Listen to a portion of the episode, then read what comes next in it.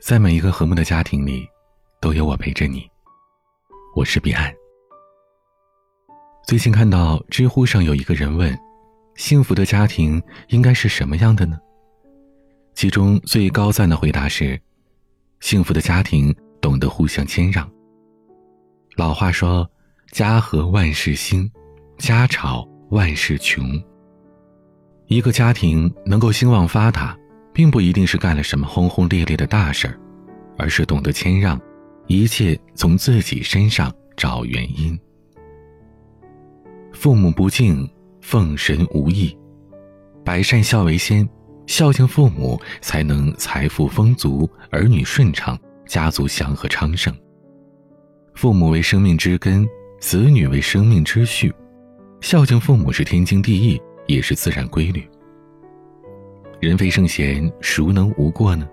我们的父母也会犯错，和他们相处，我们要学会去懂得理解他们，要学会去宽容体谅，将心比心，这样才能使得家庭更加和睦。古代曾经有位男子刚刚娶了老婆，可是没过几天，自己的母亲和老婆就每天吵架，他的老婆吵着要搬出去住。男子想了想。说出了一个解决方案，他跟他老婆说：“咱俩搬出去可以，但是得在二十天之后，而且呢，这二十天里你得对母亲的态度好一点，不然邻里八乡会说闲话的。”男子的老婆想了想，觉得有道理，于是，在之后的每天都对婆婆加倍的好。久而久之，婆婆对媳妇的态度也发生了大转变。等到二十天之后，婆媳关系相处的非常融洽。而男子的老婆也再没有提出要搬出去住了。当我们的父母亲有过错的时候，我们应该先从自己出发，去体谅父母，小心劝导，改过向善，不争不辩，换位思考。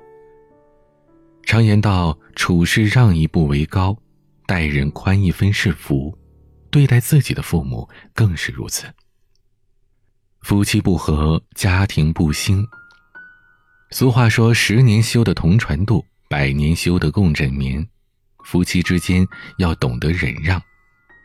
人生一世，能相处一辈子不容易，懂得珍惜彼此的感情，懂得换位思考，互相谦让，这日子才能长久。杨绛和钱钟书是著名的文坛伉俪，两人相知相守，恩爱数十载。杨绛生女儿住院期间回不了家，钱钟书一个人在家住。第一天，他到医院去看妻子，他说：“对不起，我把墨水滴在桌布上了。这换成一般的妻子啊，恐怕就得跳起来，这墨水多难洗啊！”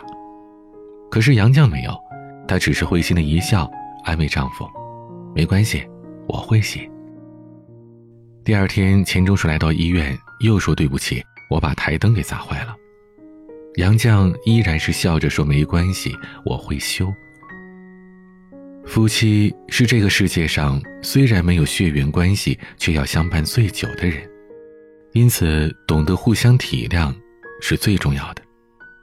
家是讲爱的地方，不是讲理的地方。理一旦讲清楚，连爱可能也就没有了。家庭是两个人的港湾，彼此宽容，彼此忍让。才是家庭长久和睦的秘方。孩子怯懦，必有灾殃。家并不是一个讲理的地方，有了冲突要懂得让步，而对待孩子也是如此。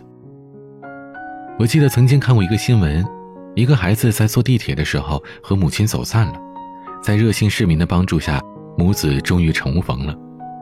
原本大家都以为。失散的孩子跟母亲相认，会是一个特别温情的场面，但没想到，孩子在见到母亲的那一刻，迎来的却是劈头盖脸的一顿痛骂。这个场景，你有没有似曾相识的感觉？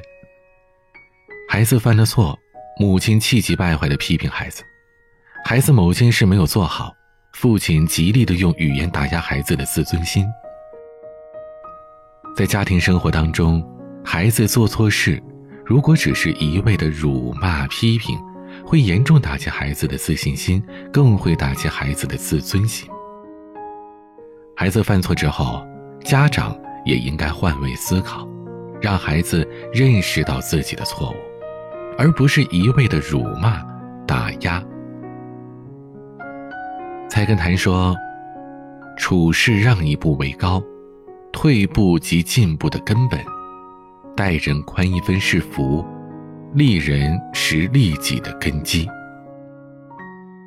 众生皆苦，活着不易，人人都有难处，理应多些理解和体谅。凡事不必锱铢必较，事事必争，与你共勉。”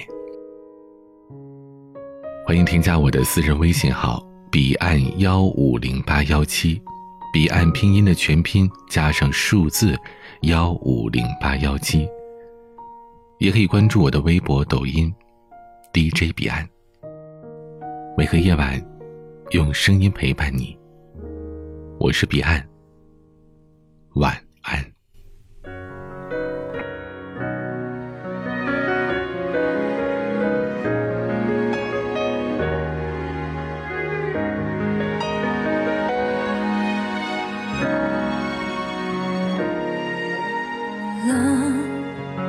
肩并肩走着，沉默在空气中渐渐蔓延。抬头看见你眼神透露，好久不见，我深见到。